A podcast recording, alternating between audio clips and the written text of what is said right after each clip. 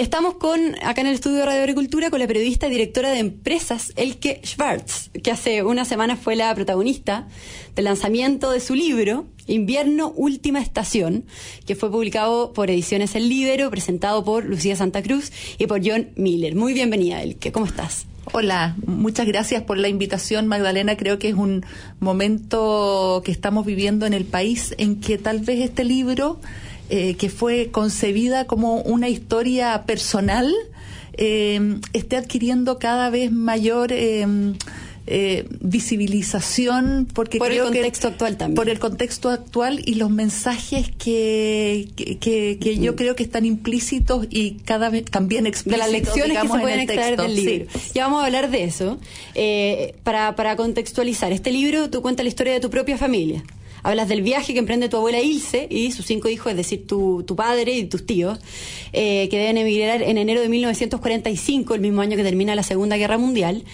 Eh, y escapan del ejército soviético que está en Prusia Oriental y empiezan este viaje que, en el que caminan kilómetros por la nieve, donde pasan hambre, donde pasan frío, situaciones eh, de miedo, de, violencia, susto, amenazas. Pasan por, por Baviera hasta finalmente llegar a Chile. Antes de entrar al detalle de este libro, me gustaría saber, el que, cómo fue tu experiencia, qué significó para ti el reconstruir la historia de tu familia y lanzar el libro para mí fue una experiencia, yo te diría que bien profunda, porque yo la historia de, la, de, de, mi familia la conocí recién cuando tenía 22 años, 23 años recién cumplidos. Yo, mi padre nunca habló con nosotros sobre la historia familiar, nunca nos contó, yo en mi familia nunca supimos cuáles fueron las verdaderas razones que tuvieron para emigrar a Chile. Chile. Sabíamos que habían llegado de una zona que se llamaba Prusia oriental, que yo, por más que me esforzaba, digamos, no, lograba ubicarla en el mapa. Eh, tampoco sabía que, que estaba detrás del famoso corredor polaco, que fue uno de los causantes de la Segunda Guerra Mundial. Eh, y tampoco las verdaderas razones que tuvieron para emigrar a Chile, que tenía que ver con que. Eh, finalmente eran quedaron como apátridas en su propia tierra, que es, que es una situación bien fuerte porque su tierra natal, que era Prusia Oriental, había desaparecido completamente detrás de la cortina de hierro. Y yo el año 86, después de terminar mi carrera de periodismo en la Universidad Católica, tuve la oportunidad de viajar a Alemania y trabajar allá un año y viví con mi abuela, con mi abuela paterna y, y, ella fue la primera en contarme esa ella historia. Vive allá. Ella, vivía allá. Es que ella vino a Chile con sus hijos, pero después, el año 63, Alemania empezó a pagar pensiones de, eh, para las viudas de guerra, pero para eso tenía que, que vivir allá. Y volvió a Alemania con su, con su hijo menor. Los otros se quedaron en, en Chile. Y, y fue muy fuerte, muy profundo conocer en primera mano, digamos, todo lo que tuvo que sufrir. Nadie está preparado para algo así. O sea, imposible, ella no lo estaba, pero sacó fuerzas de flaqueza y logró una misión absolutamente imposible que fue salvar la vida de sus seis hijos y que no se le perdiera ninguno y no se le enfermara ninguno en estos dos meses y medio en que atravesó eh, zonas de guerra absoluta, bajo bombardeo, en que tenía que subirse a barcos, barcos que eran bombardeados por los soviéticos y varios de ellos hundidos y terminaron en la profundidad del mar, que pudo haber sido su destino, pero lograron escapar a ese destino donde siempre fue, fueron apareciendo nuevos inviernos, nuevas situaciones que eran cada vez más duras. Y ella te cuenta esta historia cuando tú la, visitas. Sí, sí. Ahora, cuéntanos en líneas generales sobre tu historia familiar, de lo que se trata el libro Invierno, la última estación. Mira, la historia parte, la historia parte mucho antes, incluso parte en la en Rusia, en la en la Rusia anterior a la Primera Guerra Mundial, con la historia de mis bisabuelos, que ambos alemanes, que emigraron a Rusia eh, en búsqueda de nuevas oportunidades laborales.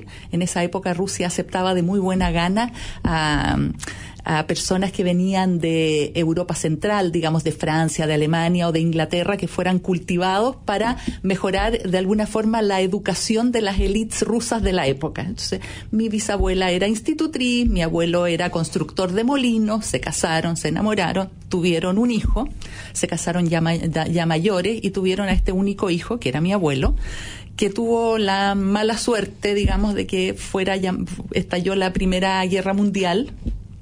Él tenía 16 años y fue llamado a las filas del ejército ruso, obviamente.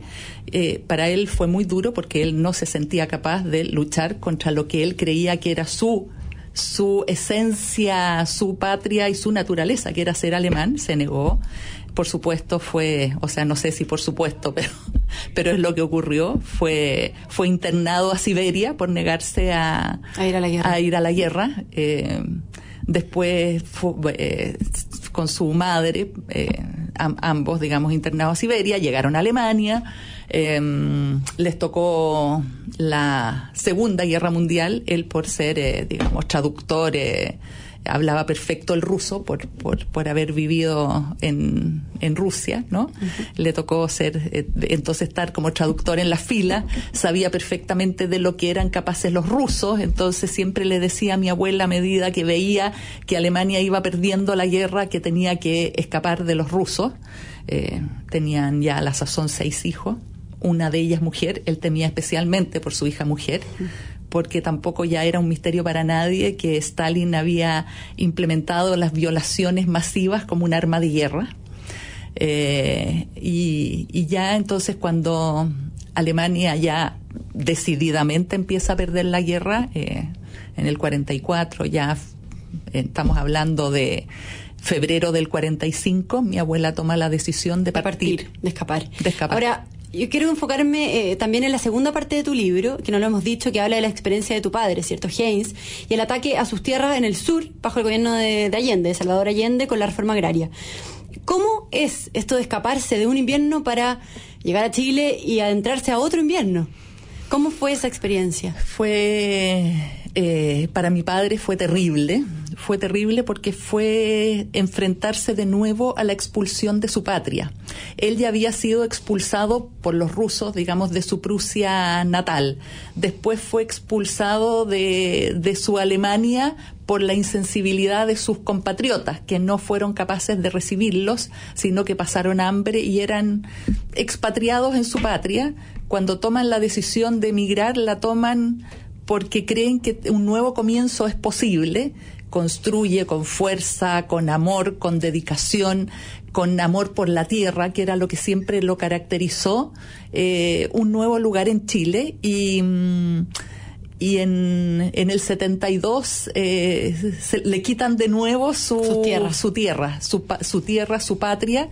Eh, se le produce un quiebre muy profundo en que debe tomar la decisión de si quedarse en Chile o empezar en otro lugar de nuevo o volver a partir de nuevo. Sus hermanos partieron, ¿eh? solo dos de los hermanos decidieron quedarse en Chile. Y, mi padre tuvo que tomó esa decisión, quedarse, entender que esta era su patria, pero tomó otra decisión muy radical, que era que decidió que ninguno de sus hijos trabajara con la tierra. Eh, que fueran profesionales, que hicieran otra cosa, pero el amor por la tierra era algo eh, que había llevado a la destrucción a su familia muchas veces. Y eso fue súper duro también. O sea, que ni tú ni tu hermano tuvieran nada en relación, o sea, no tuvieran tanto apego a la tierra, eso. Ninguna. Ahora, en este evento de, lanzamiento que organizó el Libero fue, ya, ya dije, pero fue presentado por Lucía Santa Cruz, fue también presentado por John Miller, y ellos, hicieron estas comparaciones con la actualidad que estamos viviendo ahora en Chile, con esta crisis, con la violencia.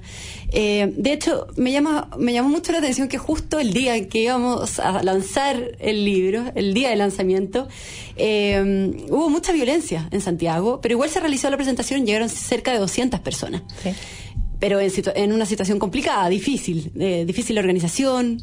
Eh, hicimos un agradecimiento especial a la gente que llegó por, por, haber, por, haber, por el compromiso, en el fondo. ¿Cómo fue para ti presentar el libro en medio de esta crisis del país, en medio de, de este contexto, ligado también con tu historia familiar? Mira, eh, fue el, el, 12 y fue el día en que Santiago ardía por los cuatro costados y recibía, recibía mensajes cada minuto prácticamente preguntándome si esto se hacía o no se hacía. Eh, y tuve que tomar una decisión difícil, que era hacerlo o no hacerlo y finalmente yo decidí em, que tenía que hacerlo. Se lo debía a mi abuela, a esta mujer que nunca claudicó, que siempre salió adelante pese a los momentos más difíciles que le tocó enfrentar. Y yo dije, o sea, se lo debo. Ilse no me lo perdonaría finalmente si, si no lo hiciera.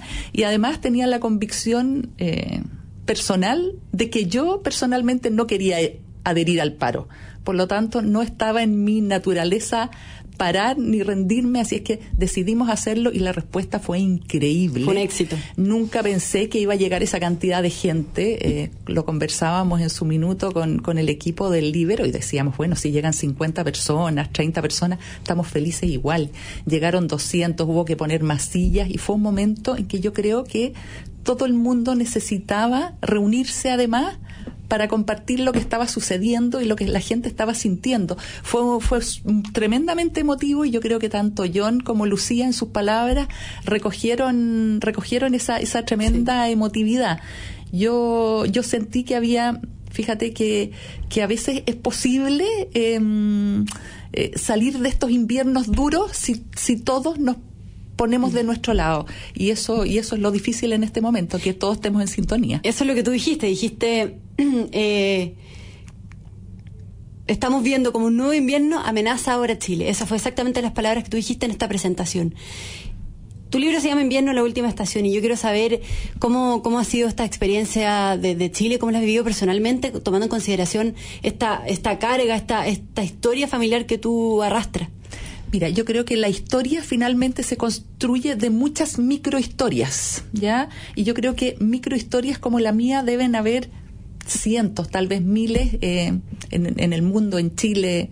Y, yo creo que es importante que nosotros mismos nos hagamos cargo de nuestra historia, que, que, que sintamos lo, que vivimos anteriormente y lo que, lo que vivieron nuestros familiares antes, eh, entendiendo que que no es fácil, digamos, no es fácil enfrentar momentos como este, pero sí es posible. Entonces, depende de todos que, que, este invierno, que este invierno no sea el último, o sea, que sea el último invierno y que logremos, y que logremos salir adelante. Yo creo que no, no podemos quedarnos en esta situación de inmovilismo congelados, sino que tenemos que poner de nuestro lado para salir de este invierno. Eso fue justamente lo que dijo Lucía Santa Cruz en la presentación del libro. Dijo, eh, o sea, hizo esta reflexión y dijo que este libro muestra que en las peores circunstancias nosotros podemos salir adelante, que hay salida, eh, que debemos copiar en ese sentido a tu abuela, a tu abuela Ilse y a tu padre James.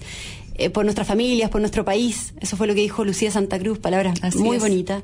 Esas son las lecciones que debemos extraer entonces de, de tu experiencia aplicándola a esta situación que estamos viviendo de todas maneras, yo de todas maneras, y creo que en las historias de todos nosotros hay ejemplos así. Entonces, esforcémonos en, sacar fuera, o sea, terminar con nuestros egoísmos y, buscar estos ejemplos, porque es lo que nos va a dar la fuerza para poder salir adelante. historias como las de mi abuela, historias como las de mi padre, que, que para, para él fue muy duro. Mi padre llegó hasta sexto básico en el colegio y es una persona tremendamente inteligente. Eh, pero aplicó esta inteligencia en otros aspectos de su vida y pudo salir adelante, pudo salir adelante. Entonces, nosotros tenemos que ser capaces de olvidar estas diferencias, estas luchas, estos odios, estas guerras, porque además tenemos experiencias, tenemos experiencias eh, en el extranjero y tenemos experiencia en nuestro país de, de, de a lo que a los límites que llevan los enfrentamientos armados. Entonces, ¿cómo no vamos a ser capaces de de sacar fuerza interna y terminar con, con, estos inviernos que de verdad nos están haciendo mucho daño. Salir del invierno y no quedarnos atrapados en la nieve. Así es, así es. Lo último, llevamos cuatro generaciones de personas que no han tenido que morir por nada. Esto no está pasando factura, lo podemos ver en Chile. Esa fue la frase que dijo Miller en este evento de lanzamiento, que también citó a Cicerón, que dijo que los pueblos que olvidan su historia están condenados a repetirla. Nos quedan solo 30 segundos. ¿Qué, qué opinión tienes sobre esta frase? Efectivamente, yo creo que la historia, la historia nos enseña mucho.